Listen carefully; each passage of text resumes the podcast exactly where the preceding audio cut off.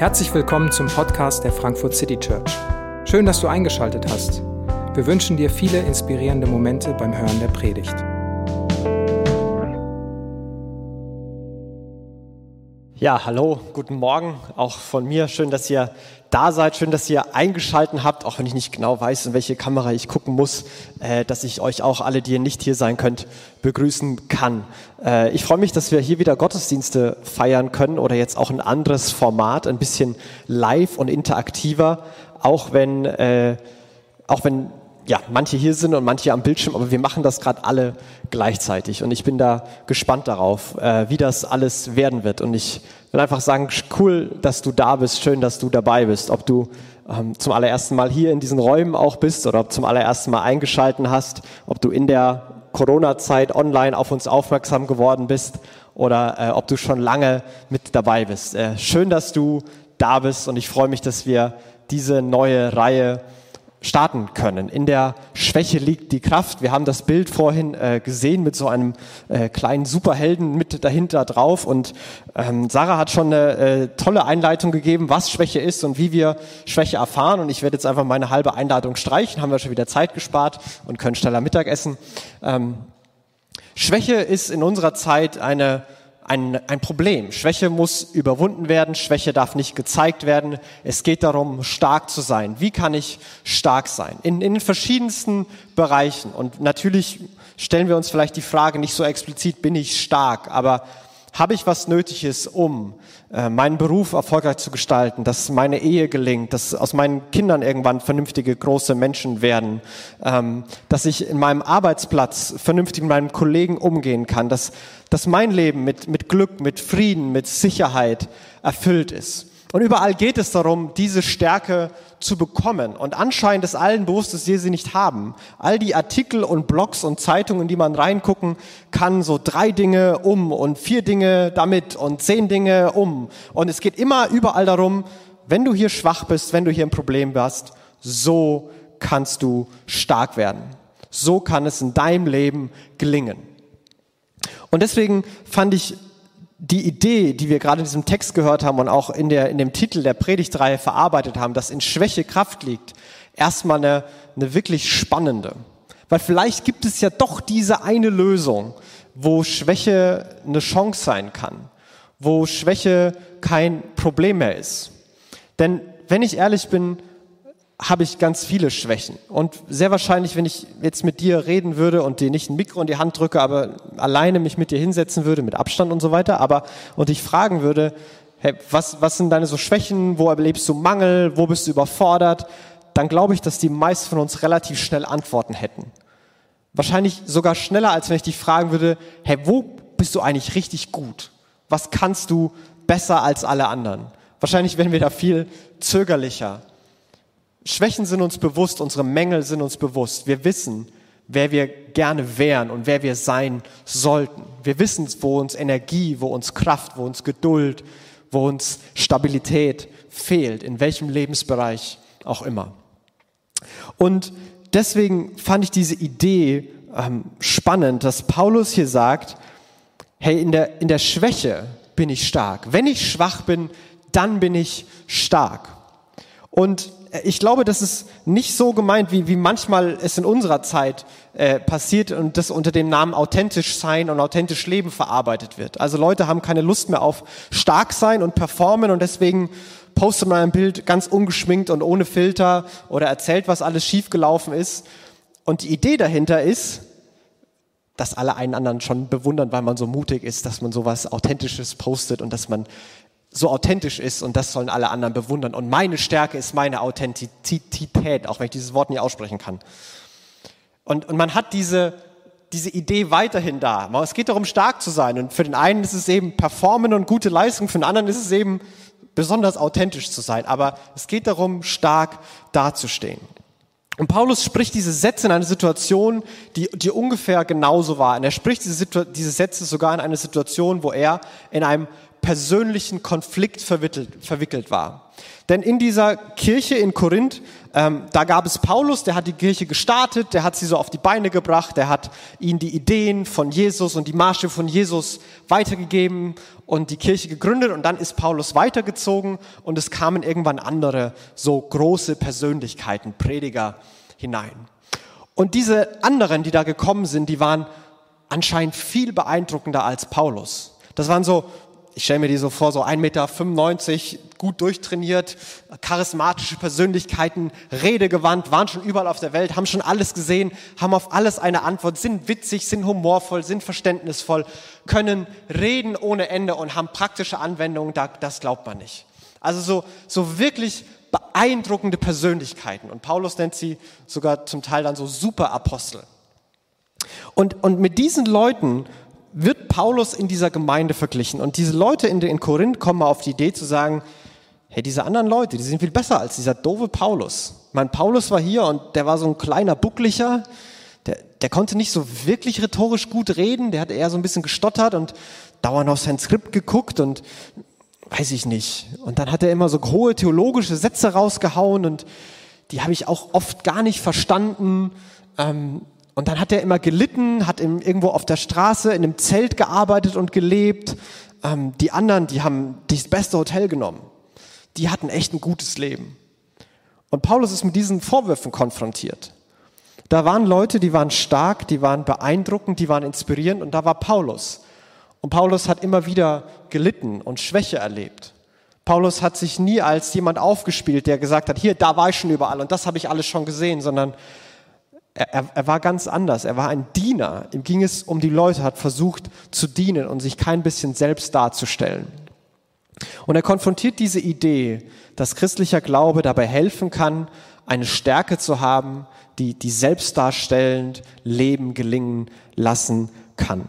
Aber wie kommt er auf die Idee, dass ausgerechnet Schwäche ein Schlüssel sein kann? Wie sagt er diese Sätze? Wie kann er sagen, ähm, denn meine Kraft ist in den Schwachen mächtig und darum will ich mich am allerliebsten rühmen, meiner Schwachheit, damit die Kraft Christi bei mir wohne. Und dann sagt er, darum bin ich guten Mutes in Schwachheit, in Misshandlung, in Nöten, in Verfolgung und Ängsten um Christi willen.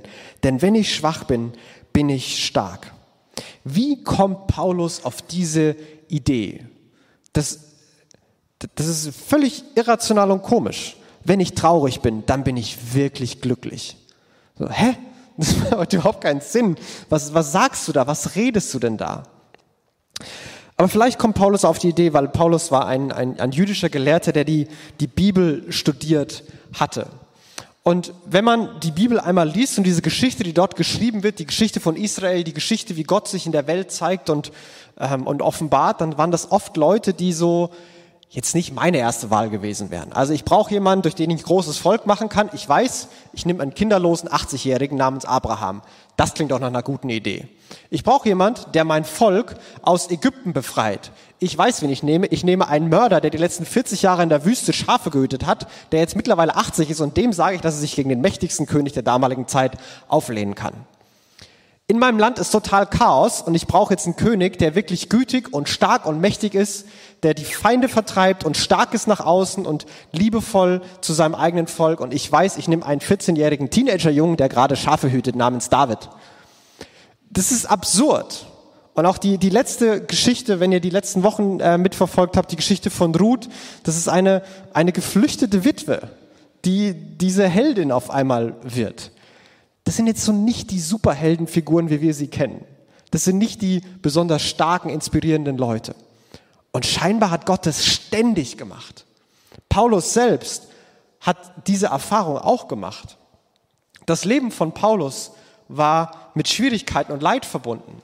Und er macht davor so eine, so eine Aufstellung, weil die Leute gesagt haben, ihr wollt euch mit denen vergleichen, alles klar. Und dann zählt er alles auf, was die können, wo die studiert haben, wen die alles kennen, ähm, was die für eine Abstammung haben und so weiter. Und er sagt, kann ich auch alles. Und dann sagt er noch was, und weißt du, was ich noch habe, was die alles nicht haben? Und dann sind es äh, so Sachen wie, ich bin fünfmal äh, ausgepeitscht worden, dreimal mit Stöcken geschlagen, einmal gesteinigt, dreimal Schiffbruch habe ich erlitten, ich habe dauernd Gefahren durch Flüsse, durch Räuber, durch Juden und durch Heiden, in Städten und in der Wüste, äh, auf dem Meer und durch sogar in Kirchen wollen mir Leute was Böses. Ich habe Mühe bei der Arbeit, ich bin müde, ich habe Hunger, ich habe Durst und mir ist kalt.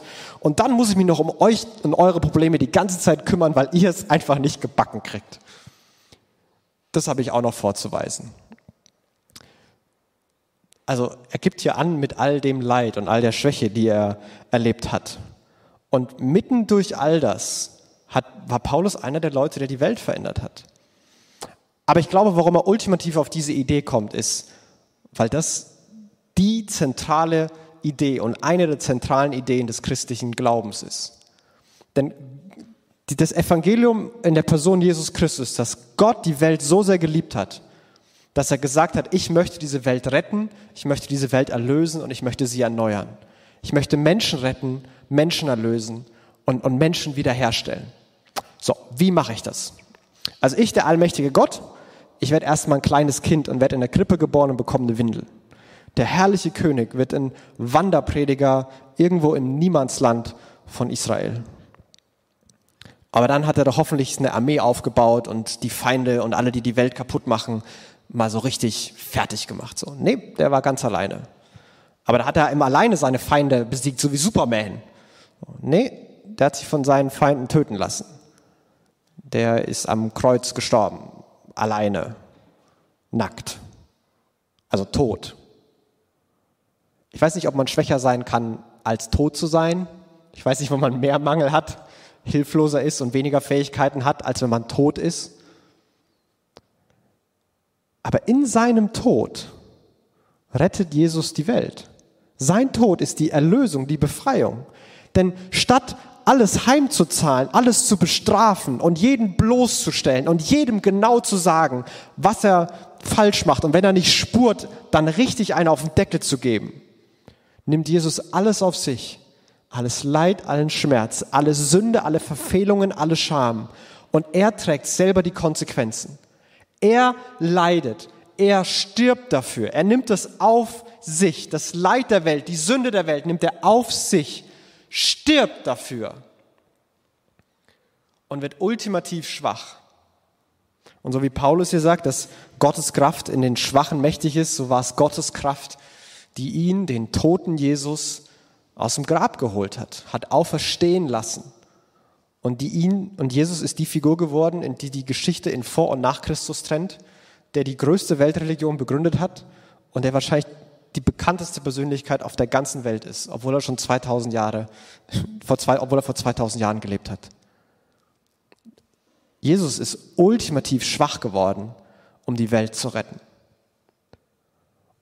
Den Fehler, den diese Superapostel gemacht haben, war zu sagen, so, und weil Jesus ultimativ schwach geworden ist, könnt ihr jetzt triumphal über den Dingen schweben. Euer Leben wird jetzt der Hammer. Jesus hat gelitten, Jesus hat die Sünde auf sich genommen und deswegen werdet ihr Erfolge feiern. Ihr werdet höher, weiter, besser, größer kommen. Träumt größer, erlebt mehr, erwartet mehr, werdet immer besser, größer, stärker. Paulus sagt, nee, nee, nee, nee, nee, nee. Die Idee von christlichem Glauben und das, was Jesus vorgelebt hat, das bedeutet nicht, dass Jesus hat eben so gelebt, Jesus ist schwach geworden und jetzt schweben wir über den Dingen. Das war nicht die Erfahrung, die Paulus selbst gemacht hat. Das ist nicht die Erfahrung, die Menschen in der Kirchengeschichte gemacht haben. Und wenn du Christ bist, würde ich relativ viel Geld verwetten, dass es auch nicht deine Erfahrung ist. Dass du einfach so über allen Dingen schwebst und von Erfolg zu Erfolg schreitest. Sondern ein Leben als Christ ist ein, ein Leben, das Jesus ruft uns in seine Nachfolge. Und das bedeutet, dass wir auf seinem Weg gehen, den Weg gehen, den er vorgemacht, vorgelebt hat. Seine Maßstäbe, nach denen uns zu orientieren, nach denen zu leben. Seine Ideen zu verwirklichen. Und es geht dabei nicht darum, ob ich mich stark oder schwach fühle. Es ist, es ist kein Ruf in die Selbstverwirklichung hinein, sondern in die, ist kein Wort, aber ich sage es trotzdem, in die Jesus-Verwirklichung. Ich soll werden wie Jesus. Mein Leben soll nach seinen Maßstäben, nach seinen Ideen verändert werden. Und ich soll mich für die Dinge einsetzen, für die er sich auf dieser Welt eingesetzt hat. Und wenn christlicher Glaube, und ich glaube, deswegen warnt Paulus auch in diesem Brief so sehr dagegen, wenn christlicher Glaube ein Mittel zur Selbstverwirklichung, ein Mittel zum Starksein wird, damit ich kompetenter werde, damit ich mehr Anerkennung bekomme, damit ich mehr Kontrolle behalte, damit mein Leben ein bisschen sicherer wird, damit ich mehr Einfluss habe und damit alles einfach ein bisschen bequemer und einfacher wird. Dann hast du die falsche Religion dir ausgesucht, sorry. Das ist nicht, was christlicher Glaube verspricht. Das ist nicht, was christlicher Glaube tun soll. Darum geht es nicht. Es ist ein Ruf hinein in die Nachfolge von Jesus die Schwäche nicht mehr als ultimatives Problem definiert, was um jeden Preis verhindert werden muss. Wir müssen stark werden, sondern die sagt, mitten in der Schwäche, das ist die Möglichkeit, dass Gott zeigt, dass es eigentlich um ihn geht und dass er eigentlich stark ist. Die ganzen Leute in der Bibel, das Leben von Paulus, Jesus, der aus dem Tod wiederkommt, das funktioniert nur unter einer einzigen Bedingung, dass Gottes Kraft am Werk ist. Das kann keiner selber. Das, das geht nicht. Die Kapazitäten, die Energien, die Stärken, die hat niemand von den Leuten gehabt. Sogar Jesus war tot und Gottes Kraft war es, die ihn auferweckt hat. Und so wird Schwäche eine, eine Möglichkeit, wo Gott arbeiten kann, wo Gott stark sein kann. Und, und bevor das in unseren Gedanken zwei Missverständnisse aufkommen. Das eine, was das nicht heißt, ist, dass dadurch Sünde gerechtfertigt wird. Ich bin eben lieblos und meine Lieblosigkeit ist einfach eine Chance für Gott, dass er sich besonders liebevoll erweisen kann. Und deswegen versuche ich besonders lieblos zu bleiben. Oder neidisch oder, oder egoistisch oder, oder gierig oder untreu oder was auch immer. Das ist keine Schwäche, das ist eine Sünde. Das ist ein Laster, ein Problem und das muss sich verändern. Auch dafür brauchen wir Gottes Kraft. Aber es geht nicht darum, um Sünde zu rechtfertigen. Das ist damit auf keiner Sekunde gemeint. Und genauso wenig bedeutet es auch nicht, dass jetzt Schwäche in irgendeiner Form so glorifiziert wird, dass wir in, in Schwäche und, und Opferrollen und Selbstmitleid versinken. So, oh, ich bin so schwach und ich leide so sehr und mein Leben ist so hart. Das macht Paulus hier auch nicht. Er sagt, hey, in meiner Schwäche, da ist Gott am Wirken, da ist Gott mächtig. Da ist keine Spur von Opferrollen und Selbstmitleid sondern da ist eine ganz neue, grundlegende Perspektive. Aber es ist nicht so, dass Paulus nicht auch den Impuls kennt, dass er das nicht erleben will. Schwäche fühlt sich blöd an. Und es wird sich auch weiterhin doof anfühlen. Das ist, das ist für jeden von uns so. Paulus kennt das. Kurz davor sagt er, hey, ich habe Gott bei einer Sache, ich erlebe ja viel und, und Peitschenhiebe, Stockschläge, Schiffbruch und alles Mögliche. Aber da gibt's diese eine Sache und er nennt das Pfahl im Fleisch. Also nicht so Spreißel im Finger, sondern so ein Pfahl im Fleisch. Also so ein richtiges Leiden. Er sagt, ich habe Gott dreimal an drei verschiedenen Stellen darum gebeten, kannst du das bitte wegmachen? Paulus, der für andere Leute gebetet hat, der für andere Wunder getan hat, der andere geheilt hat. Und sagt, okay, Gott, ich mache all das mit, Peitschen, Schiffbruch von mir aus. Aber kannst du das einfach wegnehmen? Das ist mir zu viel. Das schaffe ich nicht. Das kann ich nicht. Und die Antwort, die er von Gott bekommt, ist genau die Verse, die wir gelesen haben. Und Gott sagt zu ihm, hey, lass dir an meiner Gnade genügen. Denn meine Kraft ist in den Schwachen mächtig. Nie im Leben hat sich das gut angefühlt. Nie im Leben hat er sich stark gefühlt. Und die Momente gab es auch. Also klar ist es manchmal so, dass ich ein Leben als Christ in der Nachfolge Jesu, das ist schön, das ist einfach, das macht Spaß. Aber manchmal ist es hart und brutal und herausfordernd und unbequem. Und das gehört auch dazu. Und für alles sagt Paulus, meine Gnade ist genug. Gottes Gnade ist genug. Und das kann ein Schlüssel sein, der Perspektive komplett ändert. Denn die, die unerschütterliche, so gewaltige Gnade Gottes, die ist es, die eine, eine ganz andere Grundlage im Leben legen kann. Die Gnade Gottes heißt, dass Gnade heißt unverdiente Güte, dass Gott seine, seine Güte, seine, seine Herzlichkeit, seine Geschenke, seinen Segen einfach so an Menschen gibt. Dass, es, dass ich mir das nicht verdienen muss, dass es nicht die Starken und Kompetenten bekommen, sondern jeder, der es haben will, egal wie stark oder schwach. Egal wie man verdient oder unverdient sich, äh, sich selber erlebt und darstellt. Gott beschenkt, Gott gibt das. Es ist alles unverdient, es ist alles geschenkt. Der Erfolg von meiner Ehe, von meiner Kindererziehung, von meiner Karriere, in meinem Freundeskreis, von meiner persönlichen Erfüllung hängt nicht mehr davon ab, ob ich stark bin. Das ist ein unfassbarer Druck, unter dem wir da leben. Sondern mit dieser Perspektive, die nicht das System so leicht verändert, sondern die was grundlegend Neues bringt. Die Gnade Gottes ist es, auf der man aufbauen kann, auf der alles bestehen kann. Die neue Fragen stellt. Nicht mehr, wie kann ich jetzt besonders stark werden? Ja, noch nicht mal die Frage, wie kann denn Gott gerade seine Stärke zeigen? Wir kriegen auch nicht alle Antworten. Aber die eine Perspektive gibt, so, selbst wenn ich gerade völlige Überforderung, Schwäche erlebe und spüre, vertraue ich Gott, der Jesus aus den Toten erweckt, dass er auch in meinem Leben wirkt und tut. Und ich bin mal gespannt, wo das hinführt.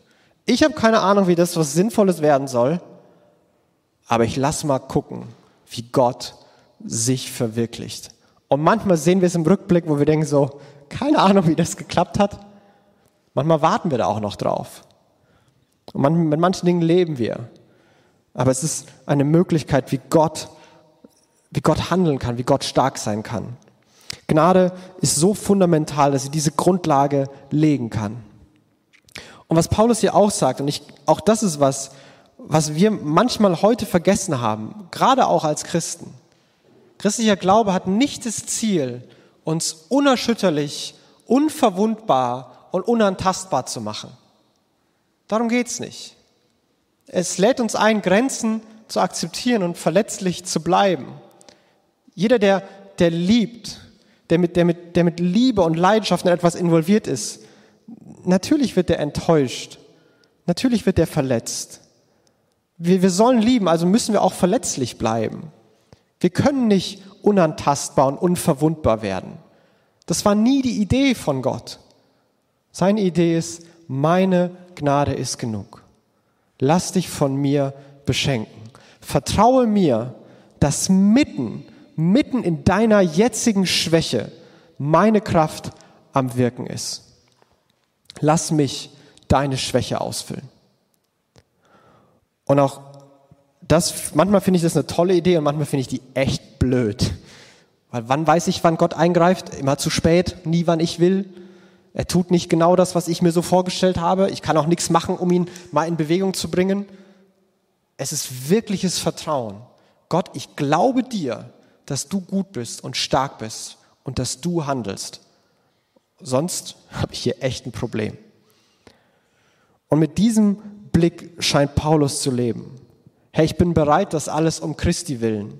Mit diesem, mit diesem Blick auf Jesus bin ich bereit, all das zu erleben und all das zu ertragen, weil ich weiß, dass es in meinem Leben ultimativ um diesen Jesus geht. Was ich bei ihm gesehen habe, was er gelebt hat, was er gepredigt hat, was er sagt und wer er ist, das finde ich so inspirierend, das finde ich so anziehend, dass ich mein Leben nach diesen Prinzipien und diesen Gedanken ausrichten will. Und das ist die Frage, wollen wir das? Wollen wir nach Jesu Idee leben, mit allem, was dazugehört? Oder wollen wir uns stark fühlen? Und es sind zwei grundlegend verschiedene Konzepte. Und die Ironie ist, dass das, was Jesus sagt, im Dienst, in der Schwäche, im Aufgeben, im Loslassen tatsächlich Gewinn und Freude und Sinn ist, bei allem Leid, was dabei ist. Und dass all die, die krampfhaft stark sein wollen und krampfhaft immer mehr Einfluss behalten wollen, die sehen wir mit ganz komischen und negativen Augen ultimativ. Und die Geschichte beweist genau das. Die Leute, die ihr Leben geben für eine gute Sache, die werden bewundert. Die Leute, die sich selbst verwirklichen und alles platt machen, um ihre Idee zu verwirklichen, die werden verteufelt. So scheint die Welt zu funktionieren. Und die Einladung ist, rauszukommen aus Ich muss stark sein und sagen, okay, ich bin schwach. Und ich nehme mitten in meiner Schwäche die Gnade und das Geschenk Gottes und seiner Güte an. Und weil das uns so schwer fällt, glaube ich auch, dass Jesus gesagt hat, jedes Mal, wenn ihr zusammenkommt, dann erinnert euch daran, wer ich bin und was ich getan habe. Und macht es, indem ihr Abendmahl feiert. Und die Symbolik im Abendmahl ist, dass wir etwas bekommen, nämlich den, den, den Leib von Jesus. Sein Leib wurde gebrochen. Der wurde zerstört. Er ist gestorben. Und, und sein Blut, das, das wurde vergossen. Das hat er verloren. Er ist er ist gestorben, damit wir leben können. In seinem Tod liegt unser Leben. Durch seine Schwäche bekommen wir Wiederherstellung, Heilung, Vergebung, Annahme, Liebe, Hoffnung. Und all das haben wir uns nicht verdient. All das wird uns geschenkt. Und deswegen feiern wir Abendmahl auch nicht so, dass wir erst einen großen Geldbeutel abgeben oder dass wir erst auflisten, was letzte Woche alles gut gelaufen ist, oder dass wir abfragen, wem man denn letzte Woche geholfen hat, sondern wir kommen da mit leeren Händen hin. Und alles, was wir hören, ist, das ist Jesu Leib für dich und es ist Jesu Blut für dich. Nimm es einfach an. Und die Ironie ist, dass wir nur dann es wirklich erleben und annehmen, wenn unsere Hände wirklich leer sind. Wir haben die Wahl, ob wir es erleben wollen, Gottes Kraft, und dann ist man nun mal schwach, oder ob wir weiter versuchen, stark zu sein. Und mein Plädoyer und meine Einladung an dich und auch an uns als, als Kirche ist, dass wir nicht in, in Selbstdarstellung, Selbstverwirklichung leben, sondern in Jesus-Verwirklichung. Dass wir mitten in Schwäche, mitten auch in dieser Zeit, die für viele von uns so überfordern und solche neuen Grenzerfahrungen mit sich bringt, ja wahrscheinlich für alle von uns, dass wir neues Vertrauen finden und auf Gott gucken, Gott vertrauen und andere lieben und anderen dienen, auch weiterhin. Und wie das aussehen kann, das wollen wir auch in den nächsten Wochen ähm, uns neuer und konkreter angucken. Aber das ist die Grundidee, was wir machen wollen, dass Gott mit seiner Kraft in unserer Schwäche stark ist. Ich möchte jetzt ein Gebet sprechen. In der Zeit kann schon mal Abendmahl ausgeteilt werden oder ihr könnt es euch zu Hause holen und vorbereiten. Und dann äh, werden wir gemeinsam Lieder singen. Himmlischer Vater, ich will dich bitten, dass du uns Jesus jetzt so groß vor Augen malst, dass wir in ihm und in seiner Persönlichkeit und in seinem Leben etwas sehen, was so inspirierend ist, dass es unser Leben verändert, unser Denken verändert. Hilf uns zu sehen, dass wir aus diesem Hamsterrad, wo wir immer noch der Stärke nachjagen, ausbrechen können und uns auf deine Gnade verlassen können. Dass da, wo wir Gaben haben, lass uns die einsetzen, aber nicht um uns gut dazustehen zu lassen, sondern um anderen zu dienen. Und da, wo wir Mangel und Überforderung und Schwäche erleben, lass uns vertrauen, lass uns glauben, dass du mit deiner Kraft genau da am Wirken bist. Und so bitte ich dich, dass wenn wir heute mit diesen Gedanken und mit deiner Wahrheit und dir, Jesus, konfrontiert sind, und wenn wir es uns in den nächsten Wochen vor Augen führen, bitte ich dich für jeden von uns, dass du uns an den Stellen ermutigst, wo wir es brauchen, aber auch an den Stellen herausforderst und hinterfragst, wo wir es brauchen. Wir danken dir für deine Gnade, Jesus, die wir in dir sehen, die wir im Abendwahl neu empfangen und auf der wir unsere Leben aufbauen können, mitten in all unserer Schwäche. Danke für deine Liebe, danke für deine Vergebung und danke, dass du jeden von uns mit Gnade und Liebe und, und Treue beschenken willst. Amen.